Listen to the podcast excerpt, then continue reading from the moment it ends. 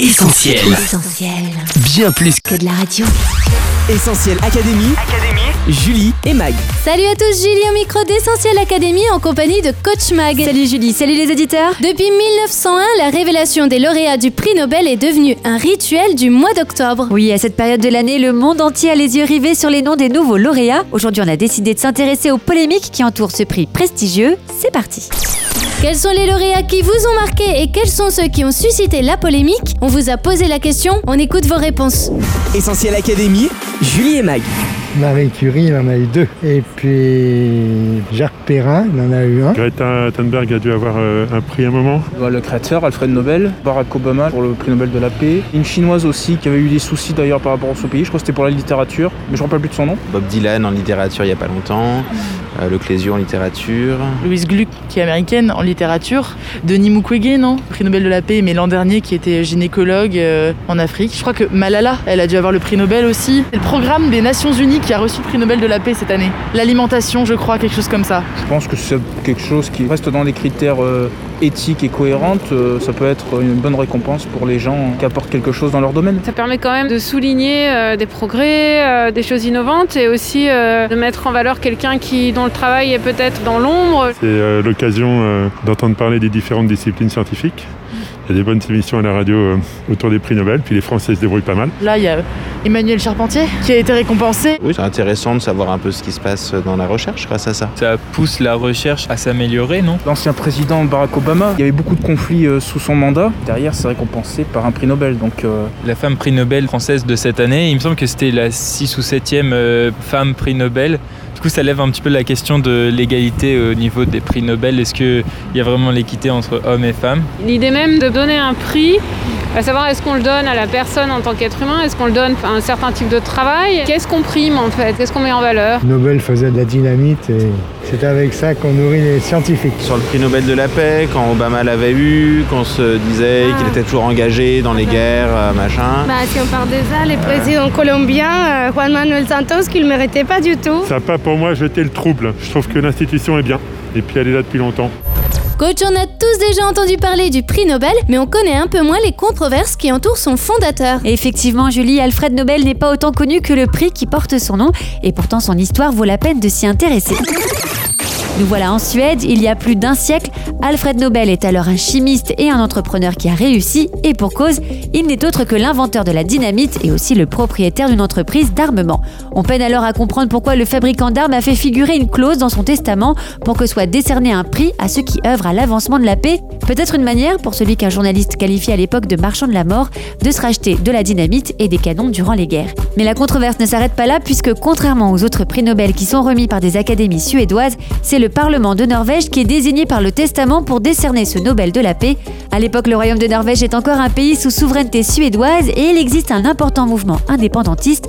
Le fait que les Norvégiens soient chargés de décerner le Nobel de la paix fait donc grincer des dents. Essentiel Académie. Julie et Mag. Et des dents qui grincent, il y en a encore aujourd'hui, Mag. Oui, et cette fois-ci par rapport aux règles d'attribution des prix, qui sont quand même vieilles de plus d'un siècle. Il y a d'abord la règle qui empêche l'attribution d'un même titre à plus de trois lauréats. Et ça, ça cause forcément des torts quand une quatrième personne n'est pas récompensée, alors qu'elle a joué un rôle fondamental dans des travaux C'est arrivé au français Jean-Claude Sherman, le grand oublié du Nobel 2008 de médecine, pour la découverte du sida. Il y a aussi le principe de récompense individuelle. À l'heure où la science est pratiquée par des équipes pluridisciplinaires, la désignation d'une seule personne est pour le moins délicate. Autre polémique, la moyenne d'âge des lauréats de plus en plus élevée. Sur la dernière décennie, elle s'élève à 69 ans.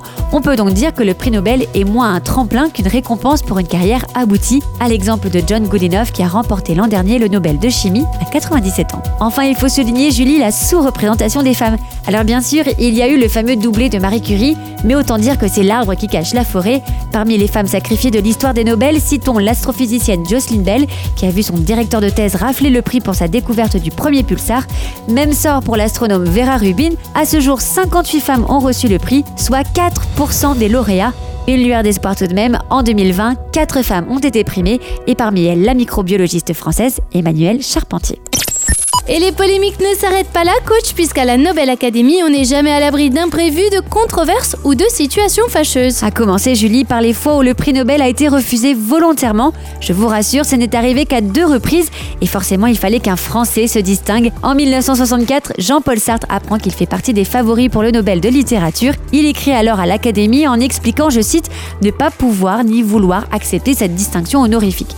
Une fois nobelisé, l'écrivain refusera ce titre susceptible de l'exposer, selon lui, à une certaine pression des lecteurs. Autre Nobel de littérature polémique, Peter Hanke, dont le prix en 2019 provoque des manifestations et même la démission d'un membre du comité Nobel. Beaucoup reprochent au romancier autrichien ses positions pro-serbes pendant les guerres d'ex-Yougoslavie. Moins mouvementée mais tout aussi scandaleuse pour certains, l'attribution au chanteur Bob Dylan du prix Nobel de littérature. Plusieurs ne s'en sont toujours pas remis et croient encore à une blague. D'ailleurs, en voici une, le Ig Nobel, parodie du prix Nobel, remis depuis 1991 par l'université d'Harvard. Ce prix plein d'humour est décerné chaque année aux 10 recherches scientifiques autant insolites qu'inutiles. Ont été ainsi honorés pour leur contribution à la recherche les scientifiques ont réellement découvert quels son fait un alligator après avoir respiré de l'hélium ou comment les caribous réagissent quand ils voient des hommes déguisés en ours polaire. Essentiel Académie, Julie et Mag. Coach, parmi tous les Nobel, c'est celui de la paix qui crée le plus de polémiques, non? Oui, Julie, et pour une raison bien précise, c'est que contrairement aux autres prix Nobel qui récompensent l'aboutissement d'un travail, celui de la paix valorise des personnes investies dans un processus qui est toujours en cours. Et malheureusement, certaines démarches prometteuses n'aboutissent pas et des lauréats déçoivent. C'est le cas de Barack Obama, récompensé seulement 9 mois après son investiture. Malgré ses efforts en matière de diplomatie, il n'a pas su donner suite à ses bonnes intentions et pendant presque la totalité de ses deux mandats, l'armée américaine est restée engagée sur plusieurs fronts. On pense également à Aung San Suu Kyi, primée en 1991 pour sa lutte non violente contre la dictature birmane. Mais une fois au pouvoir, la dame de Rangoon va susciter en 2017 la controverse par son silence face aux exactions de l'armée birmane envers les Rohingyas. Même si le prix Nobel de la paix est attribué à vie, une pétition est alors lancée pour qu'il lui soit retiré. Bien d'autres polémiques ont émaillé l'histoire du prix Nobel de la paix, de Yasser Arafat à Henry Kissinger en passant par Theodore Roosevelt, dont on peut se demander s'ils n'ont pas été au final plus des chefs de guerre que des hommes de paix. Ça ne fait pas encore polémique, Mag, mais ça fera certainement parler. Pour la troisième année consécutive, le prix Nobel de la paix est associé à une personnalité chrétienne évangélique. Oui, jamais 203 comme on dit. Après le docteur Denis Mukwege, alias l'homme qui répare les femmes en 2018, et le premier ministre éthiopien Abiy Ahmed en 2019, c'est David Bisley, directeur exécutif du programme alimentaire mondial, qui vient de se voir attribuer le Nobel de la paix. Mais bien avant eux, on se souvient de Martin Luther King ou encore d'Henri Dunant, fondateur de la Croix-Rouge et premier prix Nobel de la paix en 1901. Entre nous soit dit, rien d'étonnant à ce que des chrétiens comptent parmi les lauréats quand on sait que la paix est au cœur des valeurs de l'Évangile. La cause que ces hommes défendent est noble et ne suscite d'ailleurs aucunement la polémique, que ce soit les soins apportés à des milliers de femmes victimes de viols de guerre, la volonté de rapprocher l'Éthiopie de l'Érythrée ou encore la lutte contre la faim dans le monde. En revanche, c'est souvent la foi de ces hommes qui a pu déranger. On a ainsi souvent reproché à David Bisley d'afficher ses convictions chrétiennes. Quant à Denis Mukwege, il reçoit régulièrement des menaces de mort depuis qu'il dénonce les massacres perpétrés en République démocratique du Congo, un engagement motivé par sa soif de justice et de paix. Ces menaces et ces polémiques, elles ne sont pas sans rappeler celles qui ont visé le prix intemporel du Nobel de la paix, si je puis dire, Jésus, alors qu'il dénonçait l'hypocrisie des religieux de son temps et qu'il venait en aide aux personnes dans le besoin, Jésus a dû faire face lui aussi à de multiples opposants. Les années ont passé et Jésus continue de diviser. Aujourd'hui encore, nombreux sont les moqueurs et détracteurs de celui que la Bible désigne comme le prince de la paix. Mais de quelle paix s'agit-il? Jésus a dit Je vous laisse la paix, je vous donne ma paix. Je ne vous donne pas comme le monde donne, car si la paix dans le monde semble être un objectif fait d'incertitude et de fragilité, jamais complètement atteint ni définitivement acquis, il y a une paix profonde et durable qui nous est offerte, la paix du cœur, la paix intérieure, malgré les difficultés et les épreuves de la vie, malgré les guerres aussi, qu'elles soient ethniques, sociales, familiales. Cette paix surnaturelle, elle nous est proposée gratuitement en offrant sa vie à la croix. Jésus en a payé le prix. Merci coach pour ces conseils. Les polémiques liées au prix Nobel sont nombreuses, mais on peut retenir 1. La polémique la plus explosive, la création du Nobel de la paix par l'inventeur de la dynamite. 2. L'injustice dont ont été victimes bon nombre de femmes scientifiques privées de leur prix Nobel, comme l'astrophysicienne Jocelyn Bell. 3. La polémique Made in France lorsque Jean-Paul Sartre refuse en 1964 son prix Nobel de littérature. 4. Les innombrables controverses qui émaillent l'histoire du prix Nobel de la paix. Sans oublier 5. Celles qui entourent le prix intemporel de la paix, Jésus. Essentiel Académie, Julie et Mag. Notre émission touche à sa fin. Merci à vous d'avoir été au rendez-vous. On se quitte pour mieux se retrouver sur les réseaux sociaux Facebook, Twitter, Instagram. Pensez aussi à vous abonner à notre chaîne YouTube. Plein de vidéos à découvrir. Vous pouvez réécouter cette émission en podcast. Il sera disponible dans quelques minutes sur essentielradio.com, Spotify, Deezer ou notre appli mobile. On termine en remerciant tous ceux et celles qui nous soutiennent par leurs dons sur le site soutenir.essentielradio.com. Merci de votre aide dans cette dernière ligne droite. Mag, à la semaine prochaine. Oui, à la semaine prochaine, Julie. Prenez soin de vous. Salut Bye bye